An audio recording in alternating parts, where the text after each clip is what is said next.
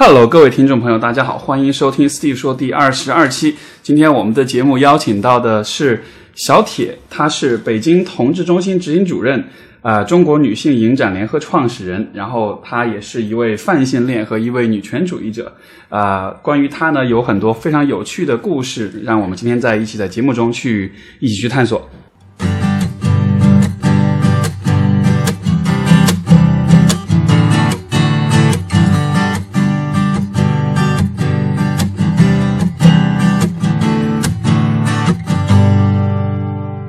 大家好，我是小铁，很高兴认识大家。所以，呃，最最我最想要了解的一个问题是，你说泛性恋，就是这个是你刚才一告诉我的时候说，哇，泛性恋是什么东西？能不能跟大家解释一下？好呀，好呀，对，就就就就对，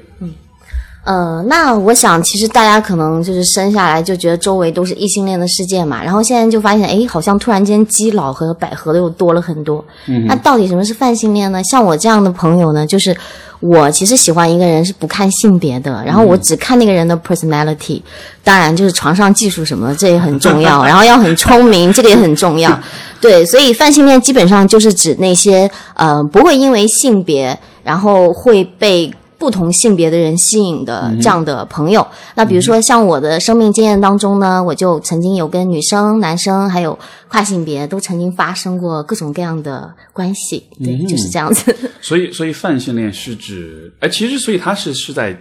呃，它呃，它是一种性象，对吧？对但但是它跟就是说它跟亲密关系或者情感关系的建立，这个也会有关联嘛？当然，当然，啊就是呃，比如说我们会有无性恋的泛性恋。对，无性恋的泛性恋呢，就是大家知道无性恋是什么吗？无性恋就是指呃，有一些朋友呢，他可能他是没有性的需求的，嗯然后那其实这个性行为和性倾向不是划等号的。比如说我有一个朋友，他就是无性恋的 gay，、那就是说他在亲密关系里面呢，他其实是会被男生所吸引，但是他其实没有跟男生做有做爱的需求。如果他真的跟男生做爱的话，他只是为了履行这种义务，为了满足对方，但他在做爱的过程中，对他而言，他就好像在搬砖，或者是抬煤气坛子，就没有什么区别。但是这好难想象啊，如果一个人就是说他其实不会从性当中得到愉悦感嘛，是对对对，这个意思吗？就是其实对无性恋而言，可能他就是啊、吃个巧克力呀、他得到的愉悦可能都会比这个做爱要来的多。这个，嗯，我觉得蛮难想象的，就是说那是实际上是他在身体上，在生理上他就没有就不具备有这种愉悦感的这种生理基础嘛，就是我就无性恋跟那个呃，不是也有一种经常说的性冷淡嘛，对吧？那无性恋跟性冷淡是还是不太一样。比如说性冷淡，他可能是那种他的性需求很少，但他还是有的。对但无性恋他是没有性需求的，哦他从心理上心理上讲他是没有性需求的。OK OK，这个好难想象啊，因为 你去交往一个无性恋的女孩或者男孩，你就知道了。我我我我坦诚的讲，我可能会是我可能会很不适应的。对，嗯，对，所以所以你在呃北京同志中心做执行主任，然后显然你的工作的就说范畴也是在这种我们说性少数群体，对吧？对。最开始是怎么样进入这个领域的？呃，就是我们做这个同志工作的呢，通常都跟我们的生命经验是非常紧密的联系。我小的时候呢，有一点跨性别，就是我很小的时候，我就打扮像个男孩然后我院子里的小孩都跟着我混。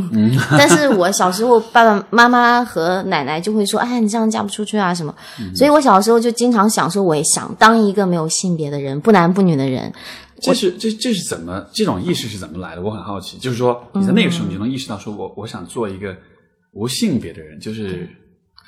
我觉得这个跟文化是有关系。啊我小时候看一个漫画叫《乱马二分之一》，然后那啊个乱马它浇个冷水就变成女的。然后浇个热水就变成男的，然后他还可以一直喜欢一个女孩，我就觉得哇，这很酷啊！我觉得自自然和自由的人应该是这个样子的，而不是说，哎呀，女生就应该呃天天在家里什么缝缝补补啊。是因为我天性是特别自由，然后爱爱玩的，我就天天在外面玩。嗯但是这个就完全不符合传统，就是对女性的那种规嗯范。那我想，那我其实做个不男不女的就挺好的。所以，所以相当于是能够突破一些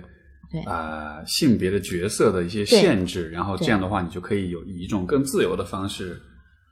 对哇，所以这应该，所以这这我可以理解这是天性中的一部分嘛，就是说对那种界限的那种突破，对限制的这种反叛的这种感觉对，我觉得你归纳的特好。然后，然后有一个词就叫性别越界者，啊或者叫性别不循者，就是指有一些朋友可能他自己的呃自我认同的性别和他的这种生理的性别是不一样的，或者他的生理性别是不符合我们普通意义上的男性或者女性这种区别的。就比如说像见性人的朋友。那我的生命经验里面，小时候我有点跨性别嘛，那后来我也发现，其实我会受到男性和女性双方的吸引，嗯但是我小时候，你看我周围全部都是异性恋嘛，我就会觉得啊，自己好像有点变态，然后又偷偷的老是看漫画里面一些裸体的女生就很嗨。然后后来我高中的时候就被我们楼上一个特帅的叔叔所吸引，那个时候我就以为、啊，我终于正常了。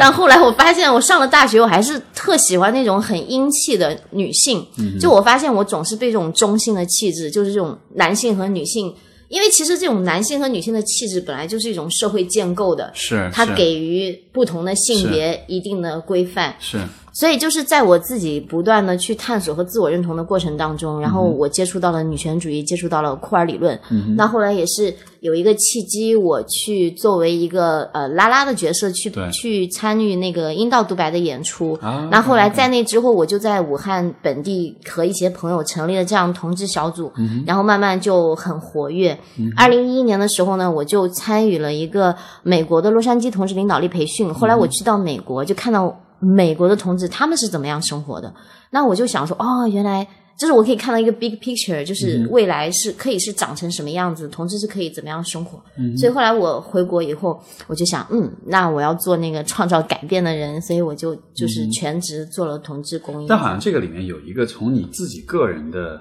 嗯生活和体验，好像一下就升华到了说对于和你类似的或者对于相关的群体的人的一种嗯，一种责任感，或者是一种这样的一种，就是这个这个，你懂我意思吗？就这样的这种这个过程是怎么完成的？你是怎么找到这种一一这种意识说，OK，我要为这个群体做一点什么？因为因为实际上也有我理解，有很多人就他自己过他自己的生活的好，也不需要说要去为呃其他的和自己相类似的人去做些什么。好问题。那 Steve，我想问你一个问题好吗？就是你怎么看待性这个性这个东西？就是对你而言，性到底是什么东西？我怎么看待性这个问题？对这个其实之前我我昨天晚上跟女王 C Cup 录节目的时候，我们还有还有聊到这个话题。嗯它是一个，我它是一个广泛存在的一个概念吧。嗯就我不会把它单纯认为是，嗯只是这个就是性器官结合比较性，嗯就是我会把它看作是一个可以说是贯穿人类存在的几个重要的主题之一吧。嗯这个吃喝睡这是一个部分，嗯然后呃，繁殖后代是一个部分，但是与此同时，好像性它又是一个，虽然跟繁殖有关，但它同时又是一个，嗯，怎么说呢？嗯它就是一个，它就是一个贯穿生活的主题，它和和很多的想法、很多的体验和很多行为和很多的呃关系会呃，包括文化的部分会有关联。但是你说它到底是什么，我觉得好难，嗯好难定义好难啊定义。对，那我们做工作就是跟这个 sexuality 有关嘛，啊那就是这个性，然后在中文里面翻译的是全性。那提到性呢，可能大家会想到的是什么圈圈叉叉呀，然后什么日本的 AV 啊，什么就就会想这些东西。但其实性的内容更广泛是的。我觉得你刚刚讲的其实蛮好的，就是从政治经济啊，还有文化这些角度，我们都可以去分析性。那我有第二个问题，嗯就是呃，你怎么看待阴道和阴茎这两个词汇的？嗯，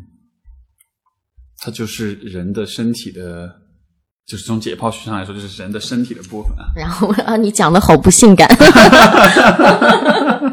然后呢，嗯，或或者我改一个问的方式当你小时候，你可以你可以就是离话筒、就不用专门靠近，对对对。当你小时候第一次听到阴道或者阴茎就是这样的词汇的时候，你什么感觉？小的时候，嗯，就哦，我回我想想看啊，大约是那种有一点点不好意思，就是会隐约觉得这这个好像不是一个我们平时生活中会谈到的东西，但是没有想太多啊，没有太多的那种对。为为为什么为什么这么问呢？我感觉你是在，我感觉你是在一步一步把我引向某个地方，感觉。嗯，那小时候有没有被威胁过？比如说，嗯，小朋友，你要是不听话，我就把你鸡鸡切掉。这样的有吗？我有威被威胁过说你不好好学习，你以后就会怎么样怎么样，但是没有说把小没有鸡这样的切掉吧？这样的威胁，你不好好学习就把小鸡切掉，这个这个这样应该是没有的？你觉得这个可怕吗？嗯哼，如果切鸡鸡和切手指来比，你选切哪个？啊天哪！你看，你录节目遇到了最大的挑战，什么问题？不会啊，不会，这都是很好的问题啊。哎，切手指好，切手指好。为什么切手指不切鸡鸡？嗯，成站成年人的角度，这对我的生活会带来很大的困扰。是，对嗯，对是。所以我为什么问这个问题呢？其实让你去想一下性和我们的身体，然后有的东西是不能被言说的，然后有的东西为什么它特别重要，有的东西为什么我们特别不能去失去？OK，我明白了。嗯，不能言说的，但是又很重要的东西。对。然后它是不是那么重要？它为什么好像显得那么重要？那如果有一个男的他没有鸡鸡怎么办？他就不能是男人了吗？嗯，好深不能，这好深啊他就啊！不能享受快感了吗？我当然可以，这就这显然是可以的，就是因为它不是唯一的愉悦感的来源嘛，对吧？嗯，对。嗯哼，所以回到我的工作，嗯 对我觉得我的工作就是对啊，所以所以所以这里面的关联是什么？有很大的关联。啊，OK，就我我还有半半懂不懂的状态，你有点把我绕晕了。但是，所以所以关联是什么？对，首先就是我问你，你认为什么是性？嗯，然后你是怎么看性的？其实你刚刚的答案就是已经是超出了很多直男同胞的水平了。抱歉，我没有歧视歧视直男的意思，因为我也是很爱男人的。嗯哼，呃，因为很多男人话提到性的话，他们就肯定想到是阴茎和阴道啊发生关联，不然所以我没有上这个钩，是对吧？所以说就 没有挺好的，就说明你 嗯还是很好的男生嘛。对，然后第二就为什么问你你怎么听阴道跟阴茎这个东西是、嗯其实是很多时候是不能说的。嗯，我是二十三岁以前我都不会说阴道这个词的。啊是啊，对，而且二十三岁以前，当我看到书里有性这个字字字眼的话，我怕被我妈看到，因为我小时候看漫画被她骂里面有那种然后我就会把它涂掉。所以我怎么从啊，自己加码呀，对呀、我自己答觉嘛。了。我自我审查很严重，因为二十三岁以前我就是一个白莲花，然后是一个真正的白莲花，然后就是什么叫白莲花？就是很纯洁呀，啊，OK，就是特别纯洁，然后不懂什么什么性的东西，完全都不懂。然后即使你看了，然后也不要去明白它，也从二二十三岁之前，二十三岁之前，那那我，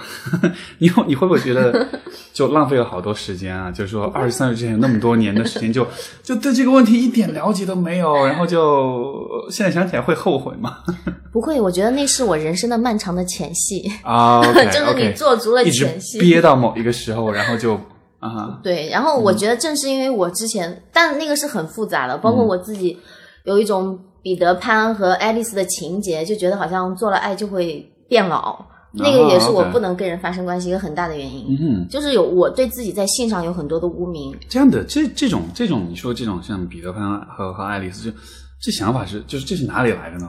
因为我看日本漫画，以前的日本少女漫画 跟现在的不一样，现在有很多肉漫。啊，以前的日本少女漫画就是那个女孩子特别纯洁，然后特别啊傻，是然后走路累八字，然后问起性的事情啊，我什么都不懂，你在说什么 啊？风好大，根本听不见，就是这种。所所所以所以其实我倒觉得像很呃漫画、卡通呃，尤其可能是像日本或者欧美过来的嗯这些作品，我觉得他们在很大程度上是影响了中国很多人的是三观的，因为在因为他们我感觉其实这个部分是一个补，相当于是补充了补全了一些其实家庭和学校教育里面不具有的东西尤其是关于人际关系、关于这种两性关系、关于性这些方面。对吧？像你就刚才提到《乱马二分之一》，我小时候也喜欢看那个，我也觉得这个意思，这个很有意思啊，就是男人女人这样会不停的变的感嗯觉。所以像你刚才提到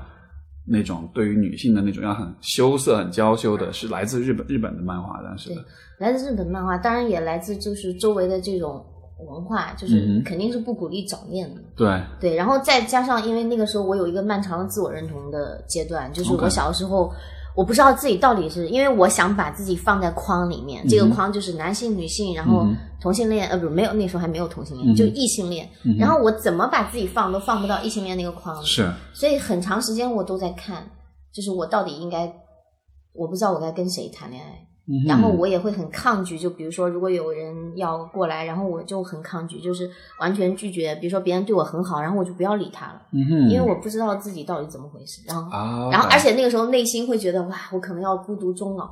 嗯所以那个时候不管是对性还是对爱都是没有想象力的。然后唯一的想象，就好像日本漫画里面就是那种特别纯洁的爱，然后对方是一个特别帅气的男孩子，是是不啦不啦这种东西。是，所以好像就是我们在，其实你看，就是亲密关系、人际关系，包括对于性的这些东西，呃，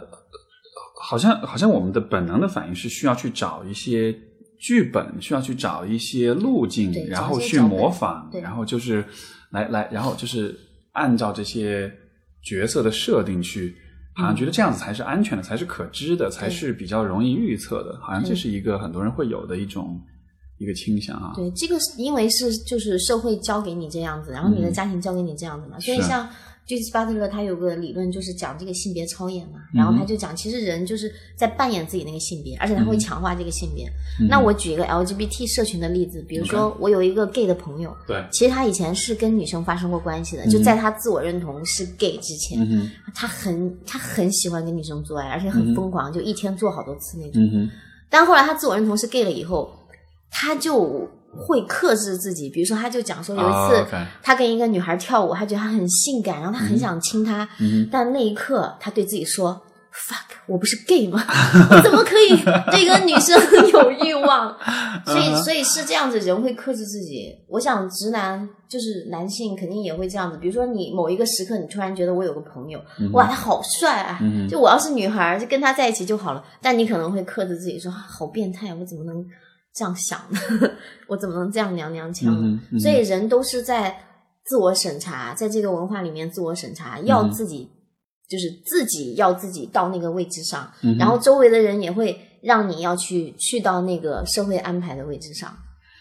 然后其实今天这边就是有分享，就是跨性别的一个拉拉，嗯，刚好就是你讲到那个脚本对这一方面，就是他自己是个跨性别，他是一个男性，然后跨到女性，嗯，但是他并不喜欢男性，嗯就是说她作为一个跨性别女性，她不喜欢男性，她喜欢女的。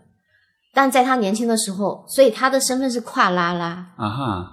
就是说我我明白，对对对明白吗？对，就这个就好比 我是个女的不的知，道听众朋友们有没有听明白 这好，听？众朋友们，我们打个比喻，我是个女生，然后 Steve 是个男生，然后我喜欢 Steve，但是我并不是异性恋，我是一个 gay，、嗯为什么呢？因为我自我认同是个男的，啊哈，所以他就是 他自我认同是个女的，他喜欢女生，但他并不是简单的异性恋，他是是个跨性别的同性恋。是是是，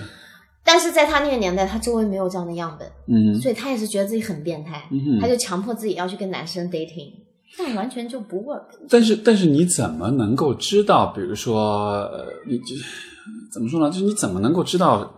比如说你，比如说像对他或者对你或者对任何人来说，你怎么能够知道当下你的这个角色，你的这个你你自己所识别的呃呃呃这个这个性别或者性向，就就一定是对的那一个呢？你懂我意思吗？就你懂我懂对，就是你怎么能知道呢？其实是没有对错可言的。啊，这不不是对错，而是说就是是是你是是你是你自己真实的那个样子的，我可能所以就需要你去探索嘛。OK。就是试试了所有的可能性，对呀最后发现自己最喜欢的那种。对呀、对呀、但是其实我们发现有很多人，他是从小他就已经意识到自己跟别人不一样。嗯比如说像 LGBT 的朋友，很多人他都是小时候四五岁他就发现自己被同性吸引，啊，OK，或者是男孩儿他发现他喜欢穿裙子。嗯哼我举个例子，我听说 SM 的社群里面好像也有类似的状况。嗯哼他小时候看黑猫警长，然后他看那个什么黑猫警长还是白猫警长被绑在树上，然后他就有一种莫名的兴奋。然后还有看那个什么《西游记》的时候，看那个红孩儿被孙猴子绑在树上，然后他就觉得好爽好爽，他也不明白到底是为什么。然后等他长大了以后，他才发现哦，原来他是喜欢 SM，他是喜欢那种不一样的性的。这个很有意思，就就感觉像是天生的一样。嗯，是有我，我想这个很难讲是天生还是后天当然就是是有很多是那种综合的因素。是是是，对，但是的确有一些朋友会讲说，比如说像性倾向这个东西，它嗯会比较容易被你第一次的性行为所影响。就是嗯如果你的第一次性行为是同性的话，你可能以后也，如果不是那种很糟糕的状况，嗯比如说被强奸啊，是是是，甚至有的时候强奸它也会影响，就是一个人后面他的性行为。是。是那我想是因为他打破了某种禁忌，是是，所以你可以去尝试不同的东西。让我再举一个例子，嗯哼因为其实虽然我们是做 LGBT 工作，但是我们这是一个很跨的一个议题。嗯哼比如说 LGBT 是跟阶级，然后是跟种族，是跟那个宗教，对还有跟性别是都是交叉的。然后我们也最近听说，比如说在听障的朋友里面，就是嗯就是我们不可以听到声音的那些朋友里面，其实他们很多人的性行为是比较开放。嗯哼，为什么呢？你想，你你猜得到为什么吗？呃，听障为什么呢？为什么呢？肯肯定跟他们的听觉有关了，为啥呢？因为他们是不是就没法用语言交流，更多只能用肢体语言，就是身体的接触。我不知道，我我猜是这样的吧？嗯，的确，因为他们听不到，但不代表他们不能说话。啊啊，对，对当然，他们学习语言可能是要更艰辛。但为什么听障的朋友他可以在性上更自由？是因为没有人说，就是天天跟他说你不可以，哦 哦，OK，所以是没有外界的那种没有那种种影响。没有太多的影响，哇哦，所以他们就可以去。如果他们有机会的话，他们而且他们是，而且视障的朋友也是，因为他们很多都是摸啊什么的。嗯哼，然后啊，是是是是是，所以当然，因为我在这个残障的这个性这方面我不是专家，所以我可能也无法讲很多。呃，但是我对我明白你的意思，我这蛮有意思的。所以就是说，其实还是我我们对于比如说对于性的态度，很大程度上是是是会受到后天的各种各样的因素对，各种社会化的过程，各种文化的这种熏陶对所影响。对。嗯，所以为什么刚才我要问你你怎么想性？嗯就我也设想到，假如你是一个很直男的 Steve，、嗯然后很一般的直男的 Steve，那你可能会说哦性哦，就是什么就是之类的东西，就是打炮了，就是啪啪啪对。就之类的。那我也 还是想想，对我刚刚给你的答案绝对是一个 这个就就是在后天教育之后的一个读了研究生出来之后的一个结果。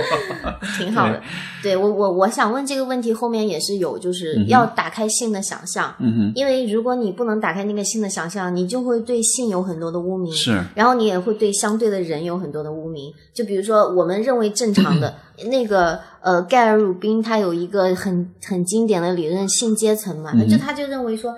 白人的，然后异性恋的，在家庭里面的以生殖为目的的性是在社会阶层当中最高的性。那比较次的性就可能是白人的、异性恋的，然后在家庭之外的，然后还有什么，比如说有色人种的，啊对对对然后同性恋的、SM 的、恋恋兽、恋物的，这些都是很底层的。那如果我们认为性就是要以，比如说你是结婚，然后嗯呃要是阴茎跟阴道发生关系，这才叫性的话，那很显然我们就会觉得，那如果阴茎和肛门，或者是阴茎和手、阴茎和口，嗯，或者是那个阴道和手，就好像觉得这是一种不正常的，嗯那就会觉得好像非异异性恋的这种性交的方式不正常。那其他人，那那些人当然就是变态了。就好像是一个鄙视链一样的啊。对对对，所以我们做这个工作就是要去。嗯，让大家看到更加多元的文化是什么样的。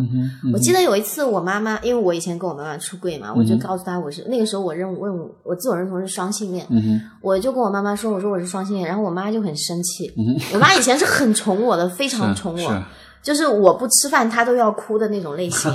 然后那天她居然说：“你以后要是敢带个女孩回来，你就大河没盖干，你就跳河吧。”我当时就好惊讶，我我在想，天呐，你是爱我的，然后我就因为我说我是双性恋，你就不爱我了？那你那个爱是假的吗？嗯然后他就我说妈妈，你为什么？但我很镇定，我说妈妈，你为什么要这么恶毒说这种话？他说你要是你你不觉得那个两个女的做那种事情很恶心吗？嗯我当时就反问了他一句，嗯我说哟，那一个男的跟一个女的做那个事情就比较高级吗？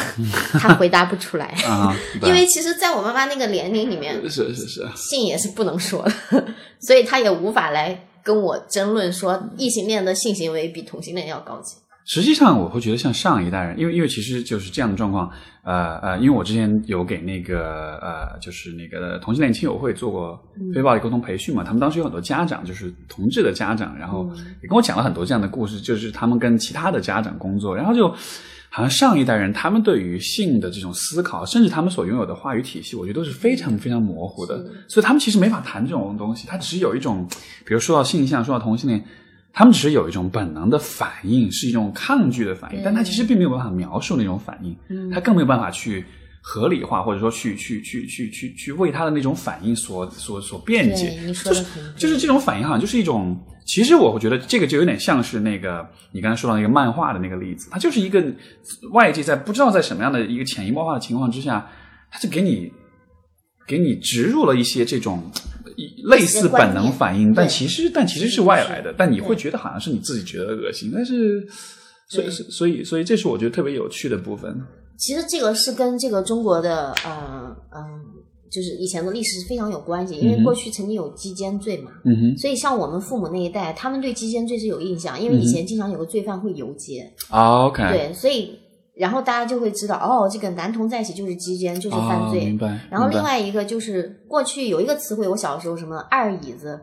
就形容那种是什么意思二椅子，就形容贱性人，就说这个人不男不女的，啊，然后他是二椅子，这种病理化的这种词汇，所以在我们二椅子，但是这个我在想，我在想这个词是怎么这这个词写的是两把椅子的二椅子 然后就好像是。这好像是，反正北京人也用这个词，但具体这个词是怎么来的，我也不太清楚了。但它就是一种，所以在我们父辈的那些观念里面，嗯就就是跟性少数有关，都是很负面，是。要不就罪犯，嗯要不就有病，嗯而且很多人他都觉得这种精神疾病，所以这种东西已经很深刻的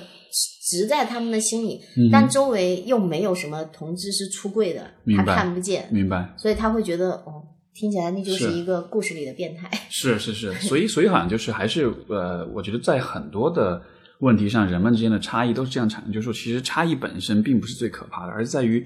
你不愿意或者没有机会去了解和你不一样的人，没有这种对话这种的过程，所以好像你就会把跟你不一样的人看视作是一个怪物可怕的怪物的罪犯的这样的一个一个一个状况，是。是，我们也发现，就我们做那个咨询师培训嘛，嗯然后我们我们现在做咨询师培训已经做了十三期了，已经培训有好几百，就全国都有好几百个了，嗯也去上海做过。嗯我印象特深刻，有一次一个咨询师来了以后，他说：“哎呀，小铁，你知道吗？我们来到我们来到你中心，觉得好诧异呀、嗯我说：“有什么好诧异的？”嗯他说：“哎呀，没想到这个地方就像家一样嘛。”我说：“你以为是什么呀？” 然后他就说：“啊，我以为是那种光怪陆离的，好像盘丝洞一样。”我说：“姐姐，你真是想多了。”然后他们还经常会问：“哎，你们都是在哪儿约会呀、你们约会都干些啥呀？”嗯然后他们会觉得好像，哎呀，同志就会有一个特别不一样的一个东西。对，然后他也会觉得，而经常会有人问，哎，你们拉拉怎么做爱的呀？嗯哼嗯。然后我就问问，哎，你们怎么做爱？这好像是一种，呃但你说的这些咨询师是什么？他们是自己是异性恋的，所以他们并异性恋的，啊 OK，所以他是好像是一种好奇的一种，因为他有很多想象，嗯，但是或者他或者说他没有很多想象，对他也没有很多 想象，所以他就会有一些奇怪的想法。但是后来我们发现，真的嗯就通过三天的培训下来。以前是百分之十四的咨询师，他都觉得这个同志是应该被治疗的。啊百分之五十多的咨询师，他们说 嗯我也不知道，因为我都不怎么了解，他的学习体系里面也没有。是，是但我们就三天培训下来以后，所有人嗯，没有人说我需要去治疗同志，而且他们对同志都还是挺友好的。我前两天还有一个朋友跟我讲，他的一个呃同学还是同事，就家里面嗯。反对他是同性恋这件事情，然后就嗯。叫了不知道是哪儿的那种所谓的同性恋治疗机构，就来就强强行把人给绑走了，然后就就是就是说把他要挟到，然后就相当于是半绑架式的把他拉到那个，然后听到我就觉得你说是前两天吗？呃前前一段时间大概上周左右，上周他如果有法律援助需求，可以哦是吗真的可以 OK，OK，好啊好啊们都可以帮他。对对对，因为我听到我就觉得，哦，秀，这都是二十一世纪了，你还这是家庭暴力，你知道吗对啊对啊你，知道流转治疗简直就是就是很好笑。我们以前去一个流转治疗的地方，然后那个叔叔说：“我告诉你，他不是这么说，他大意就说，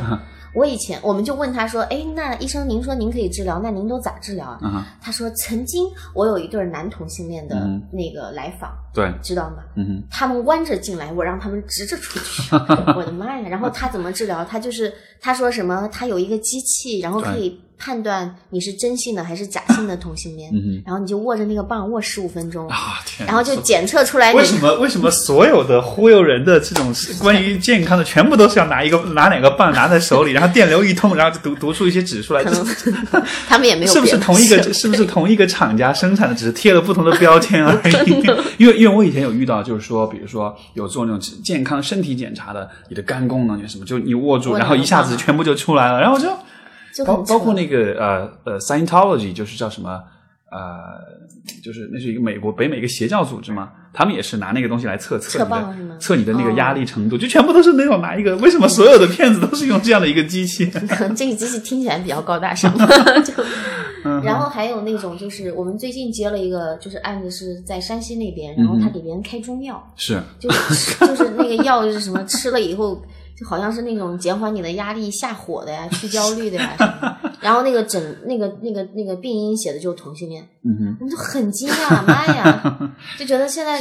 日本和台湾的这个同志运动就是已经很厉害。哎，当然他们有很多政府就政治因素的支持，是但中国你就看这个差别太大了。是，就很多人他来了北京，就外国的同志，他来北京，他觉得北京是同志的天堂。啊哈，但其实你看边远的那些地方，就不一定要对对边远，对对对，还有很多什么父母殴打呀、囚禁呀，像你说的对，没错，是这种状况。可能这就这个又联系到另外一个，就还是社会阶层的问题。因为北上广深这样的城市，可能人们整体的受教育程度，嗯，它的嗯这种社包括社会的这种舆论的开放程度，我觉得可能会比较有利于就是说性少数群体去发声。是，但是你如果你想要在，我以前有过这样来访者，就就是从可能比较小的地方来的，然后他就就跟我讲说，就是一个一个男同志，他就跟我讲说，他就不知道怎么样面对跟他父母出柜这件事情。他说，因为按照他对他父母的这种了解，可能一旦出柜，他们可能会非常非常的就活不下去。就是伤心欲绝那种的，嗯就觉得可能啊，我这辈子就就没有后代了，就怎么样了。然后，如果是你，你会怎？因为当时我的我是挺无奈的，我是觉得的确是如此，就是这个这的确是一个现状，所以我觉得真的不同的人有不同的策略，比如说，也不是所有的家庭都是嗯那样的。比如说，我们也有听说什么，在那种还黄土坡高坡的地方，然后父母不仅接受，还给他们什么钱，然后给他们地啊啊啊让他们共同生活。是是是但的确有你说这种状况，是就比如说，有的人他实在没办法，他只能去行婚喽，对吧？对，然后有的人他可能也，我我自己是这么觉得。嗯虽然说出柜是一个很重要的策略，但是不适用于所有人。是然后，如果你的爸妈真的是那种你出柜他要抹脖子还要杀你的，嗯那我觉得可能这个出柜就不是一个很好的策略。嗯哼，但是你自己要很清楚，说我不会要去进入一个异性恋的婚姻，因为那个也很痛苦。哦，当然当然是，然后包括像有的行婚也是很麻烦的，是是没错，就是你们俩怎么生孩子，你们怎么住在一起，怎么样去编造一个谎言。嗯哼，嗯我有一个朋友，她是一个女孩儿，然后她曾经帮九对九个 gay 都结过婚。哦哇哦，然后你知道吗？然后然后让她也觉得很很搞笑的，就是她的爸爸每次去参加那个婚礼，他爸明明知道是假的，然后他爸还被那个婚礼感动的热泪，然后他就会觉得，嗯。但但同时他也会觉得很很难过，你知道吗？但是我觉得很搞笑，是他爸会被感动九次，是他们、这个当然不一定是九次，但哦就是会很感动。OK，而且就是他发现说，就大家都在演这个戏，但是是双方的父母都可投入了。嗯嗯嗯然后可能他们两个人前前一天还在跟自己的伴侣在那儿卿卿我我，然后第二天要演这场戏，他们都嗯哎都觉得哎快过去算了。是是是是但，双方父母都是是可投入可投入你。你你你知道吗？我有一个朋友是在上海做就是婚礼摄影、婚影婚礼的那种纪实摄影的，他拍过很多婚礼，他就说，嗯我感觉我拍下来可能十场婚礼只有两场是真正开心的。哦，是吗？就就剩下了，当然，但这个我不知道啊，就我我不确定，就说他这样说法是否真的那么准确。但就是说，嗯就像你说的，很多人都是在演戏了，就是呃因为婚礼这个东西，就婚姻这东西本身，一定程度上，它从从人从社会的角度，从人际关系的角度，它多少就是一个，它就是把这个一对一的异性恋关系的独占关系这样的一个呃一个脚本，把它变得特别的 fancy，特别的外显，然后特别的扎眼，然后用这样一个仪式的方式去把它表达出去，同时去把这个概念推广出去。我觉得就是就就就有点这种感觉在里面就是。为异性恋的那个性交证明啊。对，也可以这么讲，对啊，是啊，是啊，嗯，我觉得你说的那个很有可能是事实啊。我之前看嗯一个数据，就说好像有超过，肯定超过百分之五十那个数，就很多人他在结婚当天其实他是很焦虑的，嗯，嗯他想哇，我真的要跟这个人，而且实事事实上，就是你看各个国家的这个研究，比如像美国也好，中国也好，基本上就是有将近一半的哎婚姻是最终是会瓦解，是会会结束的。对，所以这个很有趣，嗯就是现在大家都说，其实在美国现在最想要婚姻的是同志，而不是异性而恋。对啊，对啊，所以就很很有趣啊。对，但是现在也有很有趣的，就是关于多元家庭的这个想象。嗯哼，就现在比如说，在过去我也曾经做过好几次那种就是新闻报道的那种什么去登记结婚啊，但是我内心也是我我在做这个事情的时候，我更多觉得是为社区做，而不是为我自己做，因为我对婚姻这个事情是有一些有一些质疑吧。然后多元家庭就台湾他们在推这种多元家庭，就是。你这个家庭不一定是你们俩一男一女，或者是两两就是同性伴侣，你可以是三个朋友、四个朋友，或者你甚至不是朋友，你就是一个社区，比如说残障的朋友，他们有需求要共享一个对一个基础设施，对，他们可以去组成这种家庭，是是，所以这个就很好玩，就是你怎么去去想象爱情关系，怎么去想象这种家庭。这个其实让我想，之前因为那个就是华师大的魏伟，嗯，当时。我们在聊就是关于库尔理论，我们也聊到在美国就是婚姻的合法化。他就说，呃，我我他大约是我不确定我有没有很准确的呃复述他意思，但大约就是在说，其实比如说在美国这个同同这个同志社区想要去争取这种呃婚姻的这个权利，他其实最终也是一种啊，就他其实也是站在自己的这个性别身份的角度，但他其实并没有真正去就说突破这种性别对于人们的这种。这种区分，或者说这样的一种把它把人划成不同的这种类别啊，这样子的，他他说可能是说从呃从库尔的这呃理论的角度来说，其实这本身又是建立一种新的一种一种鄙视链，因为就是说那结了婚的同志又来比结比鄙视没有结婚单身的同志，就所以我就觉得哎呀这非常有意思。包括当时这个美国的，就是呃当时这个婚姻合法化这件事情，当时那时候我也有写篇文章，就是。我的感觉就是说，为什么就我其实有点意外，或者说我就觉得，哎，这个同志是同志群体，他们不应该是为了，呃呃，怎么说呢？就是我觉得更多的是消除那种隔阂和那种区分。但是当但是他们就是他们那么努力的去去呃争取这个结婚的权利，但结婚这件事情本身是一个。很值得被质疑的东西，嗯，你懂我意思吗？就我会觉得，哎，为什么不应该是争取一个比比婚姻这件事情更更包容或者对，没错。所以，所以我当所以对对对，我理解。其实很多人，比如说他争取结婚，第一个是因为他需要被证明，对吧？然后第二个就是他的这个实际的生活的确婚姻捆绑了很多的权利，是。所以听起来，如果一个很酷儿，他应该是争取所有人的。这种平等权就是不管你结不结婚，你都应该能够得到。对对对。对，但真的在现实 现在那个连我们一开始以为美国就是很，然后现在也出了这种很严重的这种反潮，就像川普这样对比较疯狂的这种，他可以公开种族歧视的人，他都能走到那一步。是是。先不说他能不能当，但他都能走到那个位置，就让我们开始在反思。就是所谓的政治正确，是不是真能帮到我们？当然，在中国现在连政治正确都还在慢慢形成当中。是没错，没错。所以，所以这的确是很困难嘛。因为我之前的好几期节目都会有不同的人提到，比如说语言上的这种敏感性的问题。之前有，比如之前有那个有一期节目是一个做呃视障跑者的领跑的一个。视障，你是说看不见？看不见的，但他们去跑，他们去跑步，所以他们做的这个机构是让这种就是能够看见的的领跑员去带拿一根绳子牵着带着他们去跑步，就做这样一个在上海做这样一个公益机构。他当时就跟我科普，就说啊，我们不叫盲人，你要视障，就是这个语言的细节其实给人是会影响到人们看待问题的方式的。所以说，我觉得现至少我觉得在语言上面，呃，这样的一些细节的关注，可能是也许是一个开始吧，也许。还是蛮重要的，而且我们其实呃，因为我也做女权方面的工作嘛，然后你现在发现说，哎，其实中国在很多地方，就比如说在男女这个两性平等上，好像比其他国家还要进步。比如说我每次出去开会。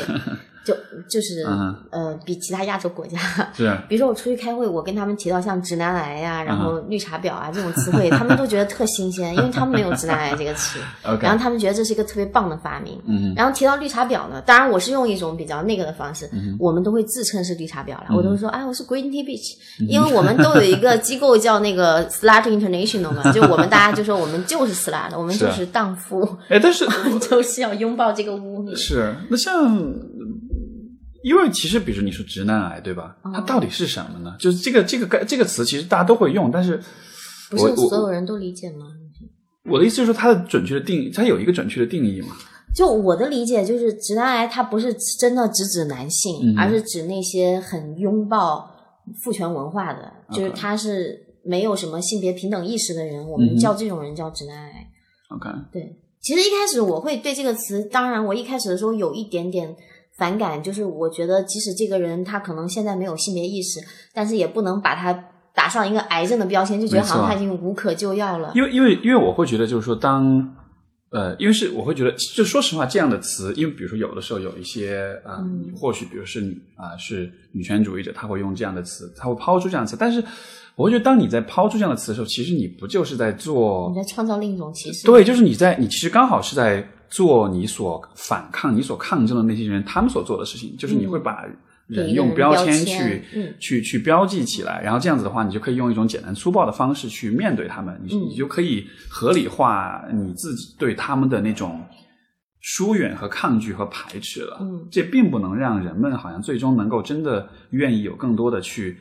对话和去了解彼此的机会。嗯就就这似乎是一种增加增加敌对感、增加冲突感的一种一种一种一种方式吧。我觉得你提的这个问题特别好。嗯，那个时候我也是有类似的感受，就是我觉得虽然有人他可能会现在是很没有性别意识的，嗯但不代表他永远没有。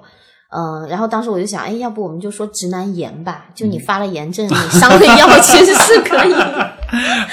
OK OK，但感觉好像直男癌在气势上是比直男炎要 就就就无可救药的那种那种状况了。对，但但是我我还是我不相，就是当然当然有很多人是你没有办法去说服他，因为每个人有不同的生命经验嘛。嗯就即使他就是拥抱男权，那他有嗯他自己的嗯原因。那我想就是我们不能放弃，不能说给别人一个标签，然后我们不一样就放弃去沟通。其实就是我觉得这个最终还是在于一个我们怎么去处理人与人之间差异的问题。对对对像比如说呃，关于性向也好，关于性性别意识，关于性别角色。最终，所有这些东西全部都是全部都是差异。就比如说，如果两个人是一对这个，比如说一对同志的这个伴侣，但是如果他们一个人喜欢吃肉，一个人喜欢吃菜，OK，那这依然是一种差异，对吧？所以就是好像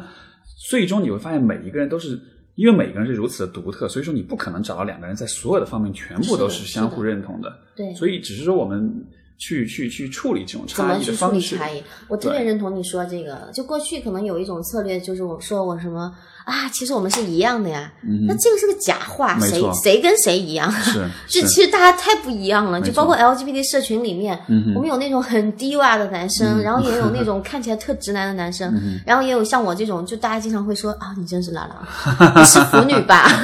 但其实我真不是腐女，嗯就是每个人太不一样了。对那我们不要那么简单粗暴的通过别人的外表去判断，然后怎么样去保留这种差异。嗯，我觉得这个就是我们像我们这样的机构去做的一些事情，是去尊重多元，然后去让更多的人看到多元。是是是，我这个说的，我想到一个呃，我前段时间读到的，就是一个社会学理论，叫做 structural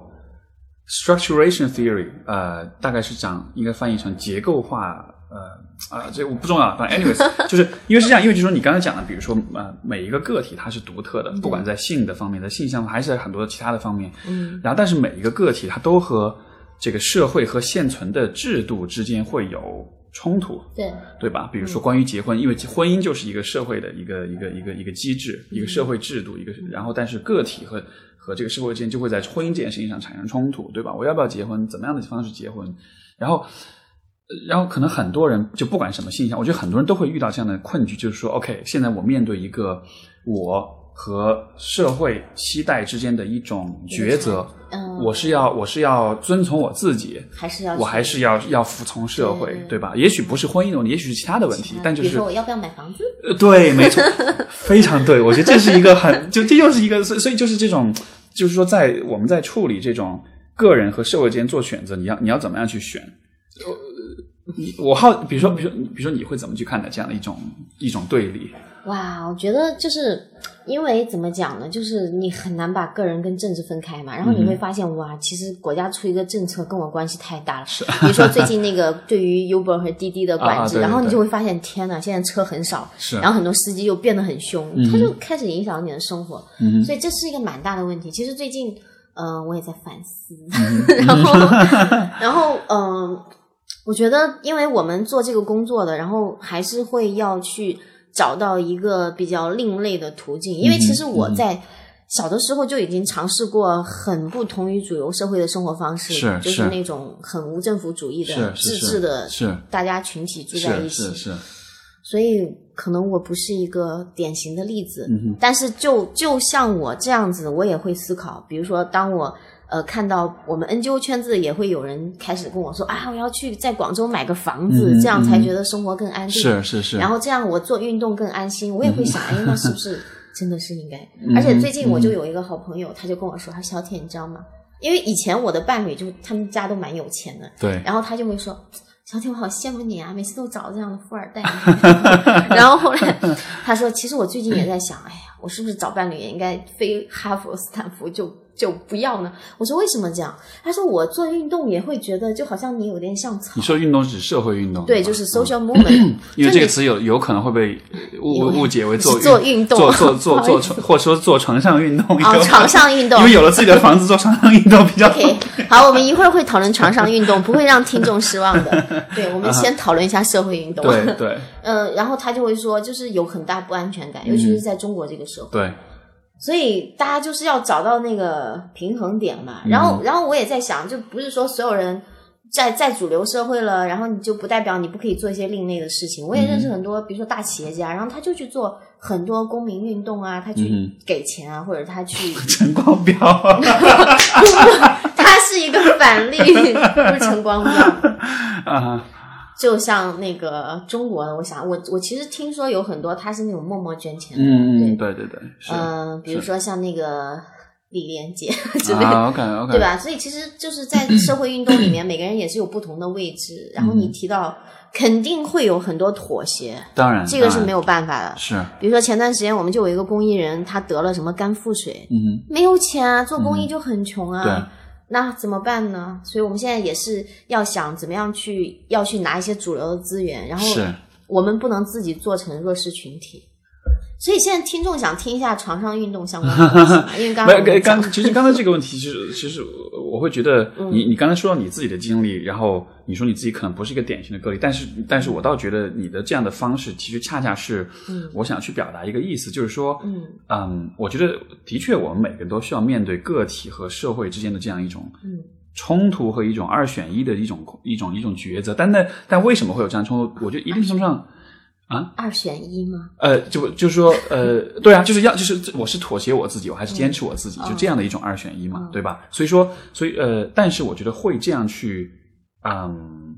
就是你会有这样的困局，可能是因为你把社会制度，呃，或者社会期待看作是了一种，嗯，怎么说呢？是一种嗯呃一种结果，就是说，嗯，这个应该怎么解？应你你你？是想说，比如说呃，比如说很多人他会把这种现在的有一些问题，他觉得这就是一个结果，然后他就 take it。对，是就是对，就是说，他就是说，比如说，我们举以婚姻为例，对吧？嗯很多人会觉得婚姻这个东西，它就是一个既定的一个写定的一个东西，对。然后就是他会把这个，就是我就得演这个剧本，而且我就我一旦选择了婚姻，我就需要很忠于原著的把这个剧本给演出来。但实际上，我刚刚提到那个 structuration theory，他就在讲说，其实。呃，个体和社会之间的这种互动，永远是一个 ongoing 的一个持续进行的过程。你一方面在选择这个呃制度的同时，另一方面你其实也在影响着它。所以说，它不单是一个结果，它同时也是一个媒介。嗯所以说，比如说，当我们说到婚姻的时候，呃，要不要结婚？如果结了婚，这不代表你就完全妥协你自己，你可以把婚姻看作是一个媒介，看作是一个渠道，通过婚姻这种方式来把它构建成一个你自己想要的方式，就有点像是比如说买房，我要买房我买，但是买了房之后，我做什么？我把这个房子拿来做什么？对对我不一不一定要住啊，我可能拿来投资啦，我可以把它拿出来，对吧？包括里面要怎么装修，这没有谁说必须是一定要装成土豪风，对吧？我可以把它装成很多样子，就是反正点就在于，就是说，好像因为这是我最近读到我觉得特别有启发的一个观点，就是说它能够让人们去，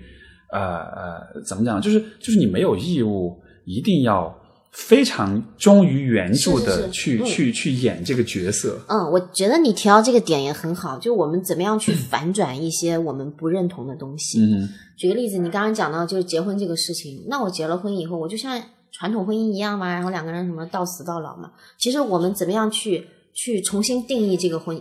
？Bless you，那边有纸巾。嗯，没事，我们怎么样去重新定义这个婚姻？然后我们在这个婚姻当中可以有什么样的实践？嗯这个都是我们可以去做的。所以，所以我记得那个纸牌屋，那个那个，你有看过吗？那个嗯那个那个美剧。啊，对，就就那个 Un- Underwood 那个夫妇那对夫妇嘛，就他们的婚姻，当时大家就很多人在讨论，就说哦，OK，就是这样的婚姻其实是非常的不传统的，嗯。但是在那个剧里面的形象，他被描绘成一个嗯好像还挺赞的一个 一种关系，所以就有点有点颠覆了那种那个传统的剧本的那个感觉啊。对呀、其实说到颠覆，比如说我刚才也都提到那个关于颠覆剧本，比如说很多人就会说荡妇，然后一个女生最怕别人说她淫荡，嗯哼，最怕别人说她是婊子。我们就说我们是荡妇，我们就是婊子呀，嗯哼，怎么样？就有一句话叫 叫 I'm a bitch but not yours，对吧？对对对。然后还有比如说那个很多人会觉得我不要跟妇女这个词汇扯上关系，然后对跟妇女、这个、妇女有我三八妇女节，然后甚至有人就说我要搞一个女生节，因为人啊家才不是妇女呢，就觉得妇女好像就是没有性吸引力是。我就是妇女，而且我还有性吸引力，可以吗？所以我们就是要做这种颠覆大家那些主流观念的东西，嗯哼。然后你也会觉得很好玩儿。对啊，因为我因为你说到妇女，我想到就是那种你知道那种呃呃呃这种革命年代那种海宣传海报上的那种形象，你知道吗 对啊，然后或者要要么这种在耕作的那种的，然后你知道脖子上挂着白毛巾的那种那种那种跟跟工农业生产相关的那种形象，你然后脸？蛋上还有两坨高原红，呃没错，是那种感觉，对啊，所以就还是，其实就所有的这些词语，所有的这些概念，它还是有这种，有很多的一些刻板印象，有很多的这种，就是你不知不觉当中就被植入到你脑子里面的这些画面、这些这些记忆、这些这些这些思这些想法，就对自动就联系起来了。是这样，刻板印象就很可怕。所以嗯其实这个不仅是同志社群之外，社会对同志有刻板印象，嗯比如说觉得同志很有钱，然后对。也觉得同志很骚浪贱。当然，我们都觉得那骚浪贱，年轻人就该骚浪贱。但但就主流社会是对这个有污名嘛。嗯。我们以前有朋友，他我朋友跟他妈妈出柜了，嗯，然后他妈说：“孩子，嗯，我们家没有张国荣家有钱，你还是不要当 gay，就是有这种状况啊。然后，然后你就会发现，真的有太多的刻板印象，你都是挡都挡不过来。我也我也真经常会被有刻板印象，，是是是，因为因为他们就我是 LBT 社群嘛，然后我有女朋友嘛，然后我们一起玩的时候，就有女生说。天呐，你真是拉拉嘛！然后你又没什么手劲儿，因为他们就就拉拉得啊，有手劲啊啊，你配做拉拉的姐姐，我就很受伤。对，所以所以所以好像就是，我觉得一方面是个体的自我认同，这个是大家需要去完成；但另一方面，好像也是我们对怎么看待别人这件事情，嗯对吧？怎么看待跟你不一样的人？因为你像你说的，别人会说你手劲儿不够，我觉得这就很可笑。不，因为拉拉的确，因为就是 做爱是要用手嘛，啊所以他就会觉得天啊，你手劲儿不够，你够做拉拉。哦，OK OK，但是就对我明白，但我就我我的意思就是说，好像在嗯，就是我我觉得不排除，即使是有一些人他自己可能是性少数或者其他方面的少数，但是他可能对于别人是否也符合自己的这个身份，他可能也会有这样的一种呃，怎么说呢？有有一种就是你不够 gay 或者你不够怎么怎么样，会啊会会有这样的状况。当然会有啊，对吧？而且而且包括所有人，刚才你说你说有一个什么就是大同理论，就是所有人都是一样的，嗯我会觉得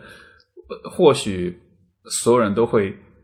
想要买房，这可能就是一个我们的共同点吧那。真不，那不一定。啊我认识很多人不买房，嗯，对，我也是这样的，就是这个问题上我是很很明确的，就是说不买房。但是我发现有这样想法人真的非常非常的少。也就像你就像你说的，比如说就希望性少数群体，他们很多人也会买房啊，都会担心这个问题啊大家都。买房。对啊，但是就所以所以是不是我也应该做一个什么社会运动，是不买房的社 你会运动？可以做这个 啊，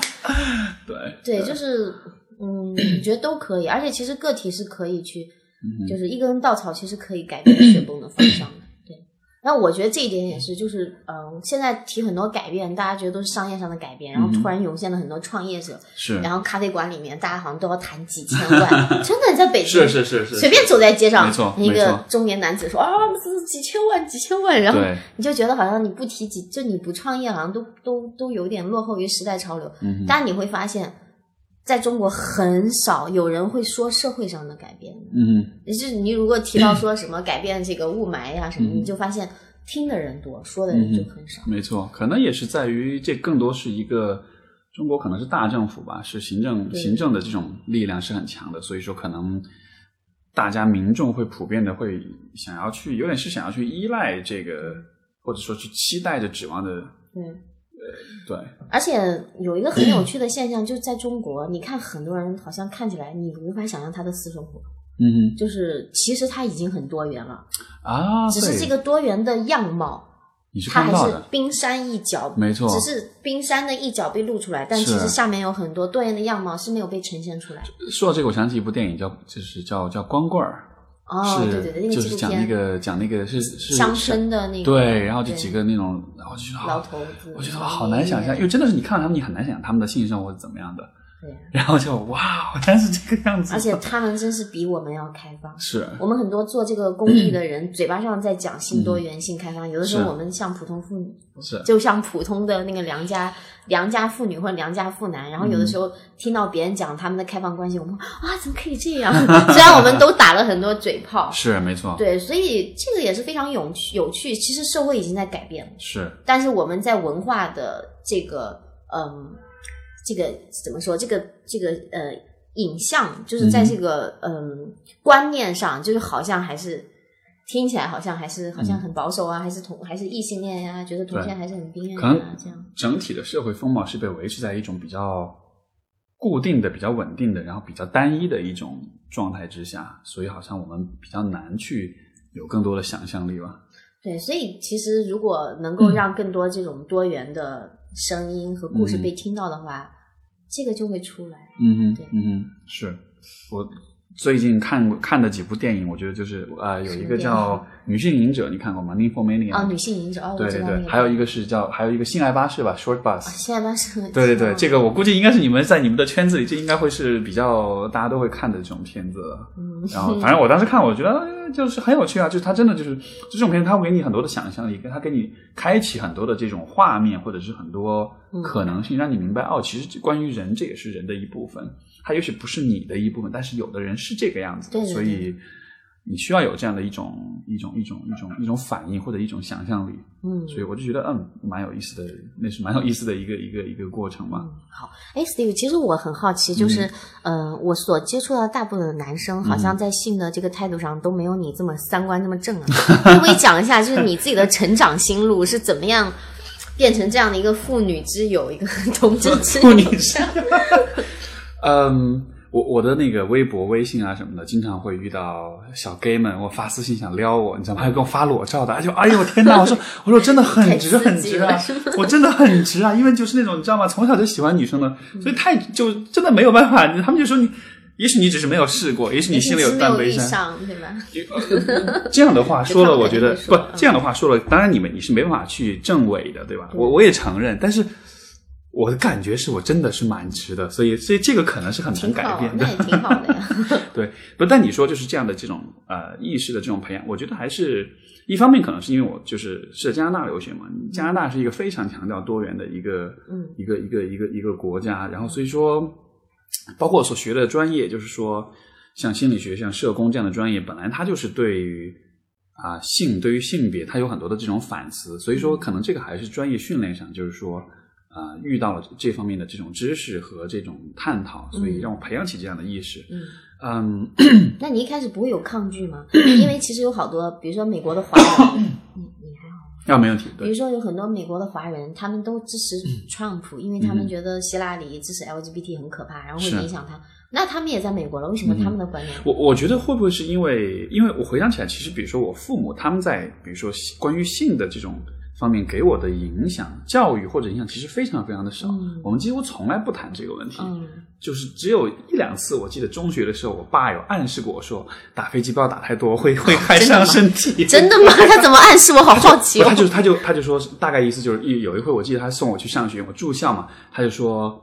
我忘他具体用词，反正就说，反正就是说，就暗示就是说，嗯，那种事情不要太多，对身体不好。我想，我还 你在说什么？然后你当时没听懂是吗？不，其实我听懂，但是我的反应是，呃，是发现了床单上有什么奇怪的印记了？我不我不了解，但就是那是唯一的一两次有这样的这种，我们之前有这样的探讨，但就说可能这个部分他们是相当于是把我放养了，就所以我没有形成，因为其实我觉得人们对于性的理解很大程度上还是来自父母的，当然就说就可能在比较小的时候，你长大了之后，你才慢慢开始有能力去探索去，但是我说的小就是比如说你在生活的前面六年或者前面十二年，就是你的认知还没有形成那种呃比较清晰的认知的时候，这样情况下，可能有的时候父母会不经意之间会给你传递一些东西吧。但是对于我来说，我就觉得嗯，没有。其实你你感觉你是其实自我通识教育是吗？呃像，不过哎，不过你这么说，我倒觉得，我突然想起来，其实我我妈以前给我讲过，就是她其实在这方面对我的，就她其实在这方面对我的教育反而是比较，呃，也不能说开放，但是说她其实不会，呃，比如说你知道有些电影里面看到有做爱的场面，大人就要把小孩的眼睛捂住啊什么的，但是她我。他们其实，在比如说我们看电影看到这种场景，他们其实不会刻意的说啊，这不好啊，不好啊，就不要看啊，哦就把它妖魔化的这种感觉。哦，只是有的时候呢会快进一下，但他们不会说什么，然后就他不会刻意的把嗯关于性的东西描绘成是特别可怕、特别糟糕的事嗯情，所以好像因为有这样的一种一种一种一种背景的影响嘛，所以好像我一直没有对这件事情觉得有特别的污名化它。对，甚至我不会觉得它是一个有多么特别的事情，嗯你懂我意思吗？嗯所以，所以就也许是这样的一个过程吧。我只是很、很、很、很客观的去把嗯。去看待关于性的问题，不管是性向还是性还是 whatever，反正就是是这样一种感觉吧。我觉得这个已经是非常好的了，因为你刚刚也讲到了，很多人其实他不谈，他不谈也是把这个东西给神秘化嘛。嗯像我就是，嗯，爸妈不给我讲这些，嗯，但是他们的确会捂我的眼睛，是。所以会让我觉得 觉得啊，好像这个是一个特别了不起的事。对，然后那个时候小的时候就有自慰，然后当时就觉得啊，好像哦被我妈妈发现了，然后嗯妈妈就骂了我，然后后来我就觉得好像自己是一个变态的小孩儿。后来我们做阴道独白工作坊的时候，我发现大家都自慰啊，是是。所有人都自慰，很多人很小就开始自慰了，是，啊，真是被害了。所以所以你刚才就说，所以刚才我在想，你说你二十三岁之前你是什么白莲花，我想啊、天哪，你看二十三岁你错过了多少美好时光。嗯，所以我说那是一个漫长的前戏，嗯但是我后面有补很多嘛。就有狠狠的补课是吗？对我就是这样子的，因为我小的时候我从来不穿裙子，上大学之前从来不穿裙子，嗯后来我就天天穿裙子。就是我有一个自我补偿的心理，是 所以没有觉得很亏了。对对对，你你你有提到你是中国女性影展的联合创始人，这个是一个什么样的一个一个活动？啊，这个是我们 做呃，我们是把那个中国的以中国为主，也有国际的一些女性导演的片子，然后放到中国来，然后我们是想提供一个平台，嗯哼，让呃具有女性视角的这些导演，嗯哼，然后还有他们的作品能够跟更多的中国的观众交流。嗯哼，因为其实在中国没有太多的女导演，她的作品是被人人所熟知的。呃，当你说女性视角的时候，这怎么理解呢？女性视角，其实说女性视角，它呃不一定是，它不一定一定是要关于女性的生命故事，嗯但它一定不是一个男权的。呃，对，因为有女视角，只有男性视角，对吧？对那男性视角是什么样的比？如说一个男权的视角，我举个例子啊，嗯，比如说一个男权的视角，就是在那个片子里面，然后那个女性她的角色永远就是被保护的，嗯，然后他是从属地位的，嗯然后他是不会有巨大梦想，然后他不会去创造改变的。嗯那我们讲女性视角的片子，比如说宫崎骏，他其实就是一个有女性视角的一个啊导演。对。你看他片子里面的小女孩都是很勇敢，对，然后去做所有她想做的事情。千与千寻啊，对这样的。呀、对。呀、比如说像那个那个 Frozen 那个片子也是，哦就那个动画片，它也是一个很典型的女性视角。的。但但但但其实迪士尼是一个一贯以来是非常去去去去怎么说呢？他们的他们的片子其实有很多的歧视，有很多的这个偏见带在里面的。嗯早期的时候吧，是的是的对性别的层面、种族的层面，是的是的可能是这几年才慢慢慢开始学乖了，对才开始做些政治正确的东西了。对，要不会被骂。你这好莱坞不也是吗？好莱坞都对拿亚裔的人在哪里？对，没然后错。黑黑人的名演员在哪里？然后嗯女性的演员拿的工资都比男性要少。嗯，是，对，所以我们而且我们发现，其实有很多女性的导演，她们的作品很棒，嗯，比如说像杨妮娜，比如说像黄记，嗯哼，比如说呃，其实最近那个那个就是门神的那个导演，呃，刘雨玲，嗯哼，然后他们都是很棒的导演，但是他们的片子其实很多中国的观众是没有机会接触到的，所以我们就提供这样的一个平台，嗯，我们也做了三年了，嗯哼。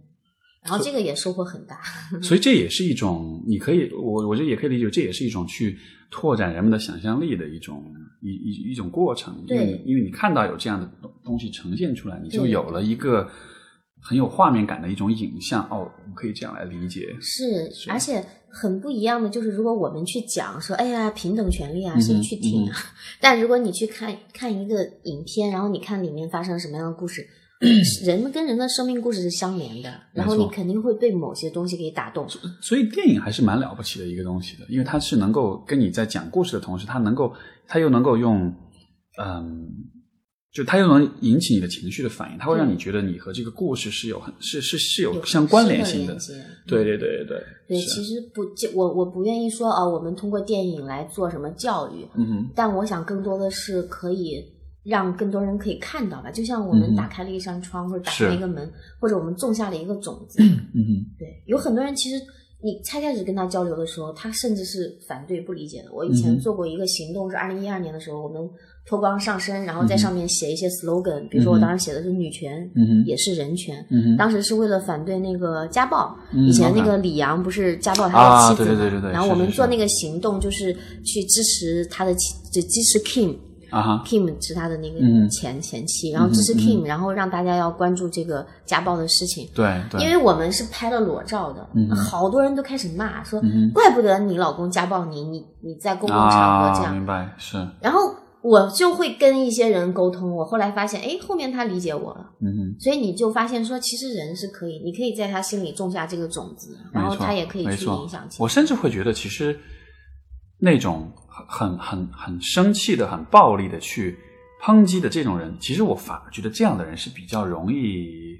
比较容易被被影响的。就是说，因为就是说，因为我为什么这么讲呢？我会觉得，嗯，他为什么会这么激烈的反应？其实是因为这是一种非理性的反应，这是一种情绪上的反应。嗯，也就意味着他其实并，如果你能让他的情绪平复下来，如果你跟他好好谈，他的这种他的这种态度，他背后其实并没有一个。很完善的一个逻辑，是很容易被进入的。对对，反而是那种如果有，我会觉得哈，就是如果我在想象，如果我遇到一个人，比如说他，他如果是很冷静，他会跟你辩论，他会跟你讲很多东西，他的看法，这样的人其实他反而是很难去被影响和和和改变的。他自己有了一套体系。没错没错，当然这样的人其实他更倾向于他会更理性一些，所以沟通起来会更容易。但是如果我们完全从改变的角度来说，也许他没有那么容易。嗯，那种很。暴力的，或者是这种啊，叭叭叭这样吵的这种人，我我倒觉得这这这只就是从你从他的表达，但这个我可能是有偏见，我就会觉得这样的人，他从他表达方式你就看得出来，他可能不会是特别 聪明也好，或者受教育程度特别高，还或者怎么样的，就是你懂我意思吧？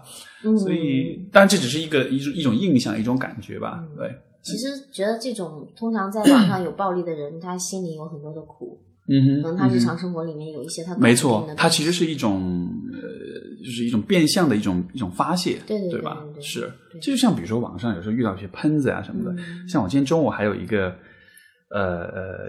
就是我那个在微博上私信上收到一条收到一条一条一条私信，是应该是个男生发给我，他就说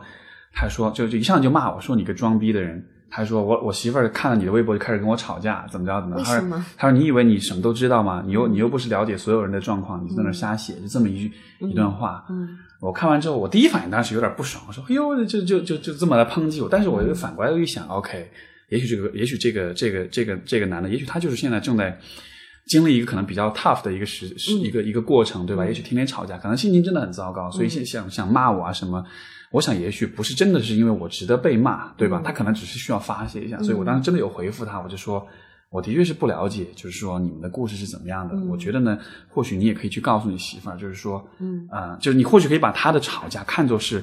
一种他其实真的很想要了解你想法的这样的一种愿望的表达，对吧？而且你也不需要让别人来告诉你们你们的关系应该怎么样，你们应该自己去商量，你们自己达成一致，嗯，然后就。信息回出去了，对你回答的很好。当时我顺便也有把这个，就是在匿名的情况下，我把这个截图就发出来了。很多人就说：“哇，你脾气好好啊！”就觉得说这种人就应该骂死他。但是我觉得骂他有啥用呢？就是没有必要。关键是因为其实每一个人都会有，这说的有点大爱哈。每个人都会有这种心情很糟糕的时候。你你看到谁不爽，你想去骂一下，但是就被攻击的一方，有的时候就会很容易觉得这是针对我的。至至少在我的工作当中，很多时候，像你知道，你做咨询的时候，有的时候来访者会有会有移情，会攻击你，对，会攻击我，或者会对我表产生质疑，或者是会有敌意，whatever。但就是很多时候，你其实我能够意识到，其实他并不是针对我这个人，只是当下某些事情让他有了一些不好的一些反应，对吧？嗯所以好像带着，我觉得就是当我们谈到包容啊、理解，我觉得这是一个基本功吧，就是你能明白对方对你的敌意，也许不是完全因为你这个人值得被恨吧。嗯，所以，哇，果然不愧是心理咨询师。所以是不是心理咨询师在处理亲密关系的时候会特别有一套，然后不会吵架呢？嗯，不会的，没这个有一个有一个说法叫做，呃，就哎那个那个词儿是怎么来？就说就是理发师没法就医者无法自医。对对对对，那种意思。哦真的吗啊，当然是，当然是啊。但是我那天有看到一篇文章，上面说，哎呀，如果有个女生她是心理咨询师，你就娶了她吧，然后就讲多好多好当然不是，当然不是是这样的 我觉得我反正我的感觉是，每个人都会有盲点，然后每个人也都会有非理性的时候。就是就说，呃因为我觉得就说，如果一个你的伴侣是咨询师啊、如果他一直都能保持理性的话，你们关系的确就会很好。但是一直都是理性的关系，你觉得还有意思吗？没意思对啊，就所以你你需要 drama queen 是吗？要每天给你编造一点剧当本，然当然不是，给你一些不不不，生活当然当然不是说又另外一个极端，就是一定要 drama queen。但是我觉得，呃，两个人的就是亲密关系里面一定是有感性的那一部分的，嗯一定是有些东西是你不可控、不可理解、不可知的、不可解释的，才会比较有条。才会你这才会有深度吧，才会才会算是爱吧，我觉得。对，但我想，起码你们会比较有那个自省的部分嘛，就自我觉察会比一般人会比较嗯强。嗯，对，就说就说，呃，肯定每个人在关系都会犯错误，但是重点在于犯了错误之后，你产生冲突之后，你做的事情你是怎么样去弥补、去修复，还是说你就装作什么事情都没有发生？就这个部分，我觉得可能会有更多的一些反思啊。对，其实就我们其实刚刚就谈到关于这个人际关系啊，不管是亲密的人际关系，嗯还是一般的社会上的人际关系，嗯我觉得这个部分也是我们同志社群就是面临的，因为你其实现在这个时代就是已经变成了。呃，过去我们说是要去假装自己是异性恋，然后现在有很多人已经变成他都不需要假装了，嗯但他可能需要掩饰。嗯就比如说他自己是同志，但他不能太张扬，嗯那掩饰就意味着你不能让自己的真我完全的展现，嗯哼嗯，所以在你的人际关系当中，你还是会有一些造作嗯或者是不自然的部分。哎，不过这个我觉得都不是一个嗯只限于同志吧，我觉得其实所有人都会一定程度上会有这样的问题，对吧？就是你需要有一定的面具，对，但是可能同志的话，比如说因为你面临这种职场的歧视或啊者家庭的不支持，对，因为我们有一次做那个青年成长营的时候，我们就发现是不是我们发现，是我们的那个讲师，嗯他就说，他说我给很多企业做这些成长的这种个人成长的东西，嗯从来没有哪一个就是我做过的那些培训，没有哪一个像你们这样，就是频繁的提到家庭，频繁的提到你的父母。其实其他的人他们都不会，就所以你会发现，就我们还是会面临的这种家庭的这种这种这种挑战跟他说平凡挑战就是说，感觉有很多来自家庭的这种压压力，是吗？对，哦就是这样就是你怎么处理跟家庭的关系，嗯以及就是因为你跟你家庭的关系，其实你在社会上，就是你跟其他的人处理关系的时候，嗯可能关于家庭的那个部分，对，你很难去跟别人去呈现。嗯，有意思。因为我会觉得，当说到比如说关于面具的问题的时候，嗯，人们会有面具，无非也是因为会害怕自己不被喜欢、不被接纳，对吧？就对自己有一个人物设定。对，就是就是说，就是会对自己有一个预判，就是说，如果我不怎么做，我就不会被喜欢。嗯但实际上，这样的这种预判也是，就也还是跟家庭有关系的。嗯所以说，但实际上，我一直以来都有的观点是说，你不需要做一个所有人都喜欢的人。嗯就是如果当，呃，这个这个话好像是陈冠希讲的，他说，嗯。他说，如果你是一个大概意思就是，如果你是被所有人都喜欢，那你是得有多平庸啊？我就觉得啊，这个哥们儿还是还是会说有些有智慧啊就是还是对，还是蛮有意思的，因为他之前那个就是那个 Vice 有给他拍了一个纪录片嘛，就讲他从当时的那个艳照门之后的生活，他怎么样去，你知道，重新有点东山再起的那种、那种意思，你就会发现，其实这样的一个人。虽然媒体营造出来的形象可能是觉得啊，就是一个这个对很渣、纨绔子弟什么，但是你真的去了解他的生活，让他这个人，你觉得还是有很有意思的。他并不是一个我们想的那种一个一个一个纨绔子弟、一个一个 asshole 这样的一个状况。嗯，其实你讲到这一点就很好体现了，即使这个人有面具，嗯他的面具之下也是有很多多重的身份，没错有很多不一样的他。是，对，所以，但我想现在这个时代就是很少有人有时间或者有耐心去认识每一个人他面具后面的那个东西，所以大家就很简单粗暴的，哦，这个人是 gay，然后他应该所以所以这样的结果就是人的关系就会变得很浅，你对并因为你并没办法真的，你并没有机会真的去区分哪些人是你会喜欢，哪些人是你不会喜欢的。嗯因为我觉得戴着面具的结果就是你会让所有人都不讨厌你，但是你但是你就没有机会让那些会会不管怎么着都会爱你的人发现你了。嗯，所以你自己有人设吗？有什么？就是对自己的人物设定，我对自己的人物设定，因为每个人嗯。都或多或少有人设嘛。就比如说，我以前觉得自己是一个洛丽塔，我以前穿洛丽塔裙子，然后要很可爱，同时也要很 tough，就是那种硬妹哦然后要很很聪明，然后很很什么样，就是会有明白。其实这个方面我会比较喜欢在，就是这个可能跟你就讲讲的泛性恋可能有点雷同的地方，就是我很喜欢在不同的角色之间穿去变来变去的。对我，我觉得这样的话会比较好玩一些吧。嗯就性向我是很 是很确定是没法 没法穿来穿去，不用澄清了对，但是我们已经知道你是宇宙最直的男人了，好吗？此处应该有掌声，为了宇宙最直的男人 Steve。对，就是就是就是说，我会我会很喜欢，所以当你说你在不同的性别角色之间串的时候，我会很我会我会一定程度上我能理解那种感觉，因为其实就是关于界限的突破，嗯，对吧？你能够在不同的角色之间，你能够不被这种限制。你要做一个越界者和漫游者。对啊，对啊我觉得漫游者是个很好的一个一个一个一个词，就是你能做到这一点的话，比如说比如说在身份的设定上，我我就很喜欢做这样的事情。嗯所以比如说嗯，像心理咨询师，嗯这就是一个我觉得相对来说偏阴柔一点的一个角色，对吧？这个工作本身是比较往这个偏但是我会有。甚至是刻意的，对啊，就是会做一些这种传统意义上比较直男的或者比较比较 man 的这种事情，嗯但是我并不会因此我整个人的心态就是一个很粗俗的一个满嘴脏话、瞧不起女人的一个一个很 man 的这样一个男性，就这种不同的角色去去去去串来串去的吧，我觉得这样特，但其实这样特别好玩，是的，而且这样子也能让，嗯，怎么说呢？就是我觉得从人的生命质量的角度来说，当然每个人追求不一样。嗯我我有一个追求，就是我希望最大化我的生命体验。嗯，你尝试不同的东？西。没错。所以说，如果你你咋不尝试跟男性呢？啊 至少也试一试跨性别的朋友嘛。朋友是有的，就是 gay 的朋友啊你，的朋友是指 transgender community。啊是吧？这个这个可可能没有到合适的时候吧，嗯所以我没有遇到这样的人。身边的这个希望希望那个六十岁的时候，跟我说，哎，小铁，我已经体验过了，不要再跟我说。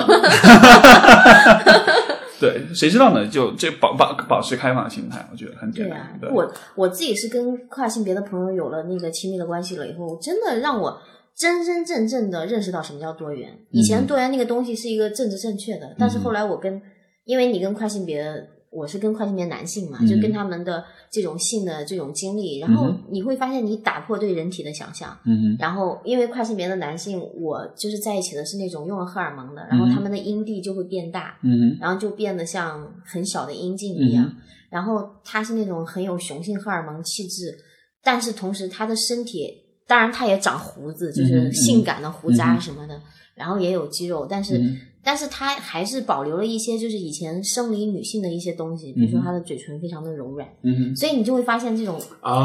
很混合的感觉对对对对，就让我觉得非常的着迷。然后就是我就是在那个时候会让我觉得啊，好想让时间停止，就觉得是非常棒的体验。啊哈，对，而且你你你也会发现，比如说，因为有因为他的身体没有做下下面的手术嘛，然后我还是会想，哎，是不是他也需要我去就做一些插入啊？但嗯是他其实又很拒绝，然后这个会提醒我，他是一个男人，然后我应该要 尊重他自己哦作为男人的那种、那种方式。我我觉得好像就是当当这样的关系，在这样的关系当中，人们会有这种更坦诚的、更直接的一种对话和一种探讨，就是你喜欢什么，你不喜欢什么。嗯因为好像，因为因为其实对比之下，比如说很多异性恋的这种伴侣之间，他们就会 assume，他们就会假设。我就是得做这些事情，对方就是得做这些事情，嗯然后就就，而且大家也不会去谈探讨，也不会去说很多，就是性对于真的吗？不就是我的意思就是说，这个时代也是这样吗？呃，不是所有人，显然不是，但是但是是有有一部分人是这样子的，他们觉得这些东西，包括比如说我有的时候遇到有些案例当中，比如说夫妻的这种性生活不和谐，嗯，我会说你们会对吧？哎，你们会去聊啊？哦，他说这个没有办法聊？对啊，就就没法聊，或者我没有意识、没有习惯去聊这些东西，嗯，对吧？你的比如说你的老婆的身体的性感带在哪里？她最喜欢你他不知道，他不知道，或者说他他就这个这个啊，这种事情是可以聊的嘛？就真的会有，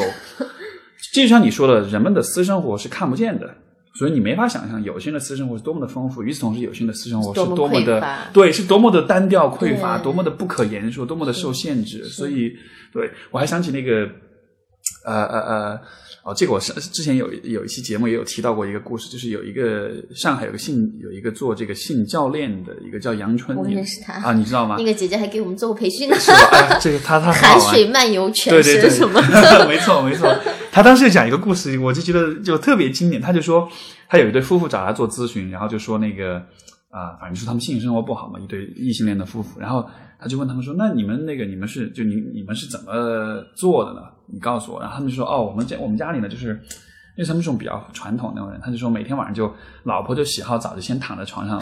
然后就背对着这个好有画面感。对啊，就就背对着老公就躺在床上，就侧躺嘛。然后老公上床之后就要给老婆做按摩。然后如果按摩的比较舒服呢，老婆转过来也就意味着 yes 就可以做，对吗？他就说那你是怎么按摩他的？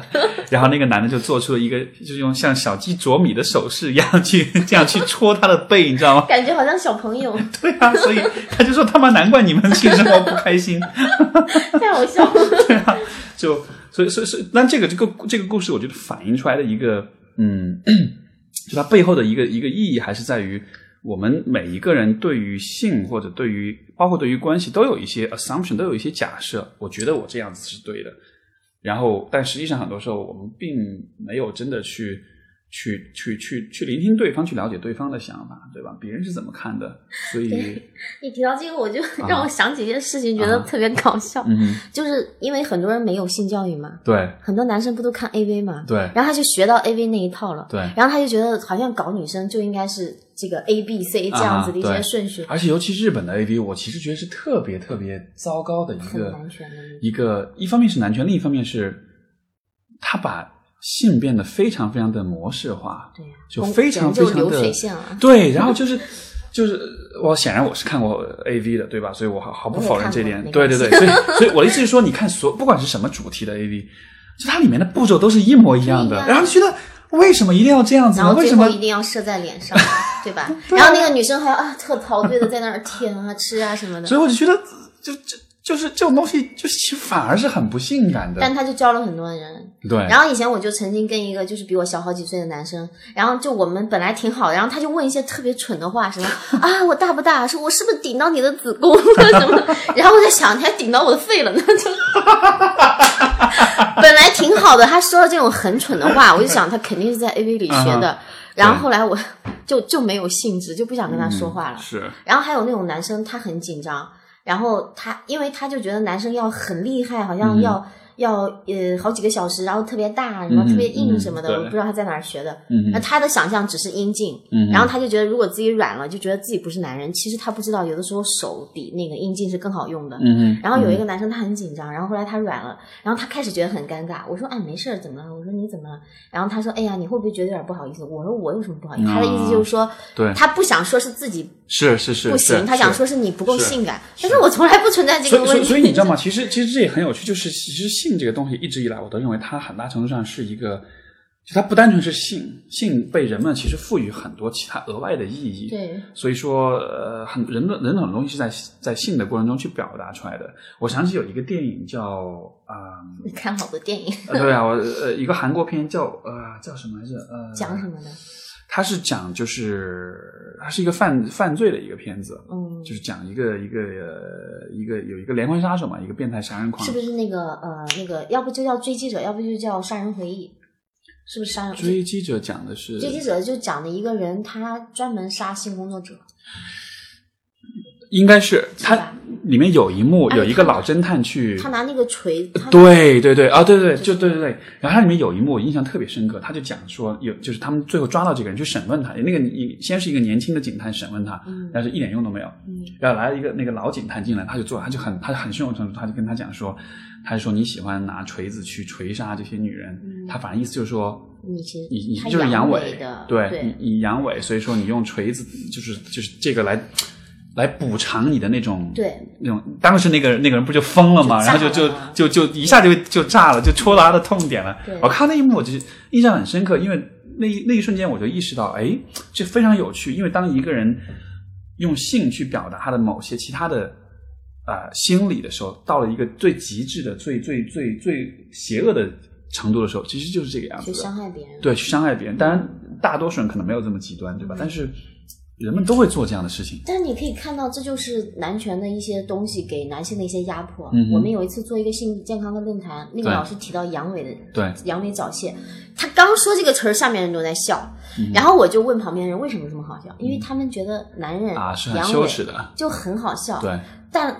而且好几年前我参加了一个纪录片的拍摄，当时我就跟这个人讲，我说就是男性是多么的惧怕阳痿啊，嗯然后是很阳具中心的。他说我才不惧怕阳痿，我是崇拜阳痿。我说你怕被阉割吗？他说我不怕被阉割。他是一个艺术家，他是那种很、很反叛的。嗯，但大部分男人不是他这样的，是，他会觉得如果我刚才问你那个问题，他觉得如果我丧失了阴茎，嗯我就不再是一个男人了。我没有办法再履行我作为男人的我的性交，然后我的繁殖。但其实不是这样的，即使你阳痿，你可以享受很好的性，比如说用手、用你的嘴巴、用你各种东西，甚至我听说有人用脖子来做爱的，嗯就是嗯所以对性的这种想象，过去我们过于的，就是固执在就是禁锢在阴茎和这个嗯阴道之间，然后它其实这个东西它压迫了很多人，嗯它压迫了性少数群体，嗯它也压迫了那些不符合什么大的、粗的、硬的，嗯哼嗯，然后持续的男性，其实也很受压是迫。是是是，的确是这个样子的，就好像，呃比如在直男的这个之间，就都会有这样一种。还会比嘛？对，然后就谁比较小，谁比较怎么样，然后谁谁比较快枪手什么这样的。对呀、何必呢？对对对，所以拉拉不存在这个问题。是就拉拉就是搞一天一夜都没有，而且就是想高潮几次就高是潮几次。是是，很有意思。所以，嗯，现在呃，站在现在的这个位置再看未来的话，你觉得现在所做的所有这一切事情，有什么预期，或者有什么未来的这种发展？你能够看到些什么？首先，我觉得 LGBT 的议题就是未来肯定是没有问题的，因为嗯首先在现在就是国际上，它是一个基本上很多国家都是达成了共识，嗯然后很多国家 LGBT 的权利都在嗯慢慢的去、去实现。那中国是需要更多的时间，但这个肯定是这就是历史发展的潮流。嗯对，那以前还无法想象女人可以走在街上呢，女人还要裹脚呢。嗯那以前黑人还是奴隶呢，对吧？嗯因为 LGBT 就是人类的权利嘛，对吧？嗯，然后我想以后的世界肯定也是一个更加多元的世界。嗯哼，其实像阶级啊这些议题反而是比较难 去解决的，是没错贫穷啊什么的。是是是是这样子的。嗯，对，因为现在我我会更多看到呢，就是说，嗯，因为或许有一部分的这种，比如说异性恋的群体，他们可能对这个性少数的这样呃群体的这种话题可能不是那么的感兴趣。但是，嗯就上次我跟魏伟在聊的时候，我就觉得其实这非常非常的相关，因为不管你是属于哪一个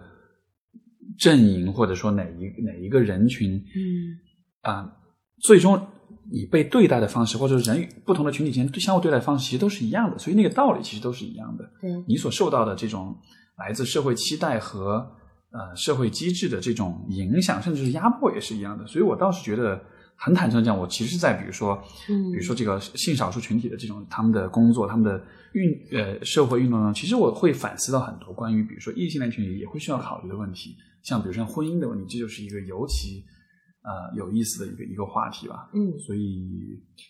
对你说的特别对。其实歧视的内核嗯应该是一个共同的东西。嗯，没错，对，可能你不会因为你的性倾向被歧视，但是如果你是个胖子呢，嗯哼，对对吧？如果你是什么来自河南，对，你是一个黑人，就是是你会因为其他的身份会被歧视。没错，对，嗯、我想其实像你这样的就是知恩的朋友特别的重要，因为很多时候我们自己为自己发声的时候，别人会讲那当然了，因为你自己是性少数。但如果我们有更多的直人的朋友站出来说，哎，我其实我也是性少数的朋友，然后我也很 care 他们的嗯。生活、c a r e 他们的权利。当然，我我在跟就像什么啊，我做过很多这方面的工作啊，那个同志亲同性恋亲友会啦，然后嗯以前、以前成都的爱白也帮他们做过培训，就是讲怎么做这个咨询啊什么的，然后就怎么讲呢？我就觉得。这个可能也跟个人经历有关，就是说我从来不觉得这些东西有什么特有什么特别的地方。就比如说你说到同性恋，你说到呃，你说到拉拉，你说到 whatever，就是我都觉得 OK，你就你就是呗，就还是跟你的经验有关。对，可能就是可能是这样子的吧，就是你不会有一种很强烈的反应，说啊你怎么可以这个样子，对吧？就一切我都觉得 OK 好吧，就是那种很有点漫不经心的，也不是那么的重视，但是也就也不是重不是说不重视，就是说你不会有一种把它特殊化的那种感觉对我觉得也是因为你小的时候已经有人在你心里种下了种子，可能是可能是。但是有些人他们的土壤也很贫瘠，然后一直又没有人给他们播下那颗种子，所以他就没有机会。是，而且本来社会总体来说是把性这个东西把它，我们说就是有一个一个一个词，就是 hypersexualize，就是把性是现在的社会总体是把。呃，现在的社会总体是过度的性化的，很多东西都一定要跟性扯上关系。所以，但是但是这样的这种过度性化的背后，又是每一个个体对于性本身的一种对它的一种呃，你并不能很坦然去面对它，你会觉得它很羞耻，你会觉得它很特别，你会觉得它就是，所以所以这样的一种对比，我觉得特别有意思吧。你看，比如说我们。呃，翻开杂志，打开电视，到处都是各种身体，对吧？男性的身体，嗯女性的身体，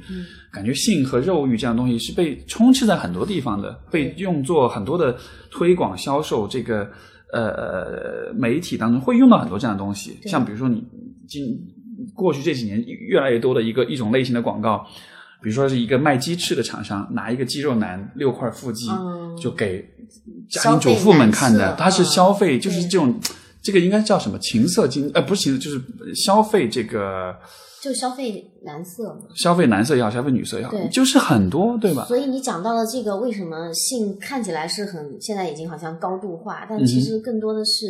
去消费这个性，没错，而没有真正的去把性当做是一个对我们生命经验里特别重要的部分，是去更严肃的去对待它。没，错，就是大家都在看到，大家都能够说到它，但是它并没有和你个人的行为、想法、体验联系起来，所以你就会就是，甚至我会觉得这就让性被异化了，性不属于你了，它属于一个商品，属于它是更加